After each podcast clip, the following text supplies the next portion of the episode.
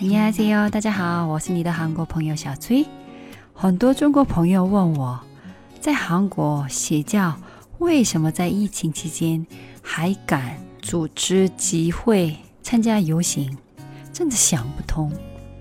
其实原因很简单，因为邪教不怕死，他们觉得他们已经被救援了，他们的行为是为了他们的神，做什么都会去天堂。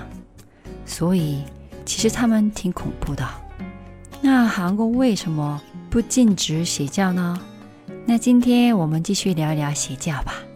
오늘도계속해서사이비얘기를좀더해볼게요我先跟大家再补充一下，为什么年轻人要信邪教？研究新天地十五年的记者说，现在的年轻人比较被动。 可能是因为应试教育的体系，让他们失去了自我判断的能力，而习惯性的等别人帮他们做选择。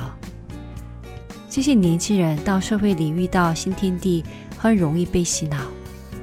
还有表面上邪教和基督教教堂没有什么区别，他们用普通基督教的名字，也有牧师，所以很难分得清他们遇到的是基督教。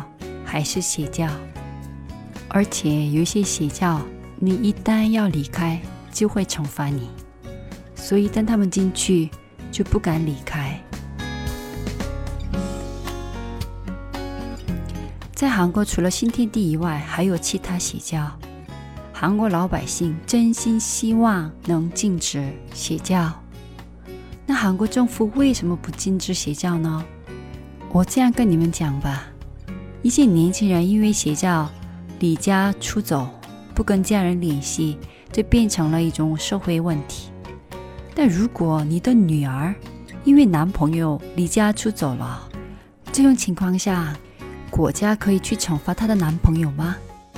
为了惩罚需要标准，那怎么定义邪教呢？谁能说清楚什么是邪教，什么是宗教？不管是基督教、天主教、佛教，都没有下过宗教的定义，特别是法律上很难分得清基督教和邪教的区别。既然法律上都很难分清，那又怎么制定相关的法律呢？在没有相关法律依据的情况下，在有信仰自由的国家。无法控制国民信仰的权利，你们应该明白为什么我强调“信仰”这个单词。邪教法律上还算是信仰，也许有其他政治的原因，但这些话题我不在这边讲。感兴趣，你可以过来看我的文章，发送邪教可以获得相关的内容。那到底宗教和邪教有什么区别呢？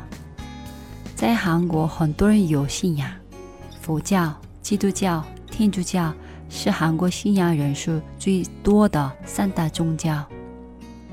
有信仰的人，如果有烦恼和压力的时候，可以通过祈祷缓解。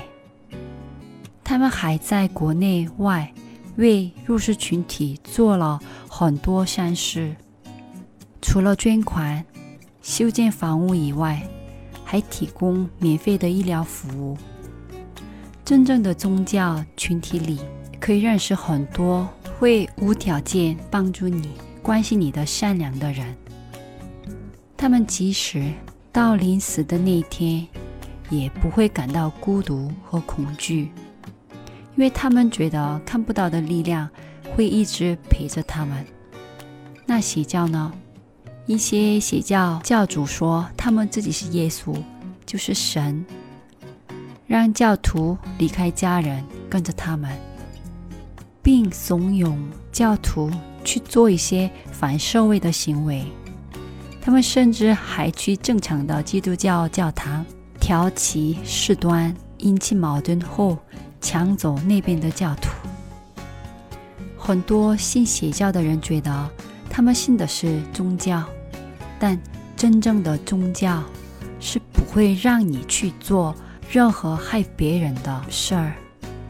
在全世界有很多人认为伊斯兰教是恐怖组织，但其实不是。真正的伊斯兰教徒是热爱和平的，就是有一些坏人利用神的名义去干坏事而已。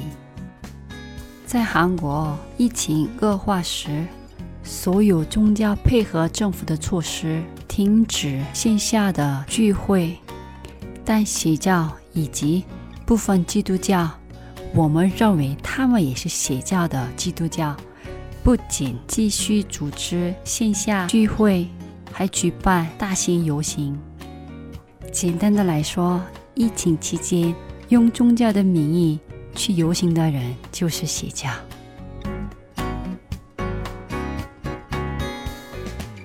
你现在幸福吗？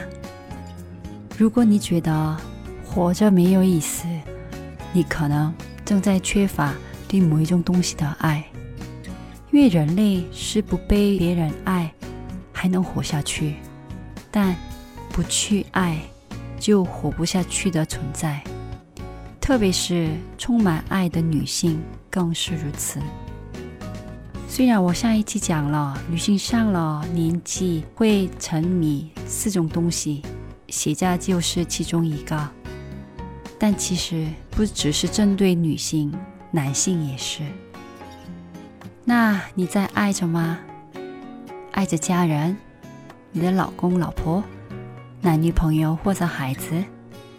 但他们对我们的爱早晚会消失，或许还在，但我们感觉不到。爱着你的工作，年轻人不一定能找到他们想要的工作。年纪变大了，原本适合我们的工作岗位，有一天可能也会消失。那那个时候，我们还可以爱什么呢？后期我们再继续聊这个话题吧。 那今天的节目到这里了，들어주셔서감사합니다그럼안녕히계세요